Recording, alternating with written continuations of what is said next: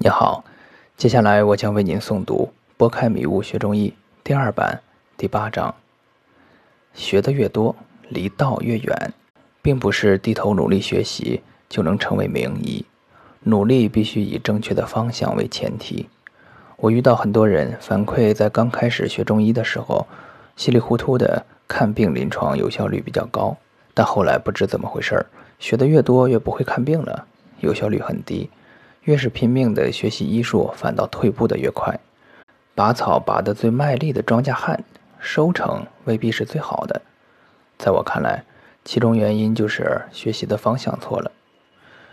越学离医道越远。下面我们就来分析一下。我知道读者可能不会相信，知识丰富的专家反倒不如初学者看病水平高。那我就以一个简单的病例来试着。说明初学与博学者思维方式的变化。如果来了一个病人，主诉胸胁支满、头晕、口苦、脉象沉弦有力，这种病人在临床很常见。如果是学医三年的学生，会很简单的辩证为肝气郁结，处方柴胡疏肝散或者小柴胡汤，服几剂后很快就会好。如果是学医五年的中医，辩证就要复杂一些。可能辩证结果是少阳枢肌不利，处方小柴胡汤。其实，如果只开小柴胡汤原方，很快也能治好。可是，此时他脑中的中医辩证体系已经不像以前那么单纯直接了。我们试着模拟一下，他可能会怕小柴胡汤疏散太过，会损伤肝阴，需加点柔肝及养肝血的药，如芍药、当归。口苦为病人兼有肝胆的湿热。因此，需要加点清热利湿的药，如茵陈、龙胆草、薏仁、茯苓等。如此种种加减，犹如画蛇添足，损伤了小柴胡汤原有的药势。此时的疗效虽然有，但会相对慢一些。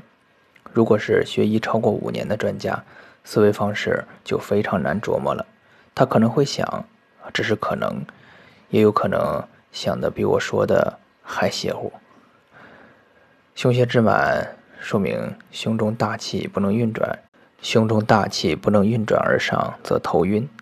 再加之现在的五运六气，太阴湿土主令，更难运化，所以处方是运化中土。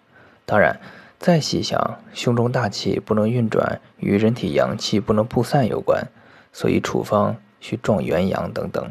如此思考一番，处方绝不在法。故而疗效反低。最要命的是，这些人通过多年的努力，伴随知识的增长，傲慢之心亦增长了，看不起别人的医术，斜着眼看开小柴胡汤的医生，听不得别人的劝告。最重要的原因是对辛苦所学到的知识不能放下。此即佛家所云“所知障”，老子所云“其出弥远，其知弥少”。张仲景《伤寒论序》所云：“多闻博识，知之次也。”看似掌握了一大堆知识，自己却深陷迷雾之中，因为方向错了而使医者迷失。道本身至真至简，是人将其复杂化了。这里我需要说明的是，学习三年中医的学生，虽然疗效稍好一些，但很大程度与运气和病种的复杂程度有关。学习五年以上的专家中，不乏优秀的中医高手，不能一概而论。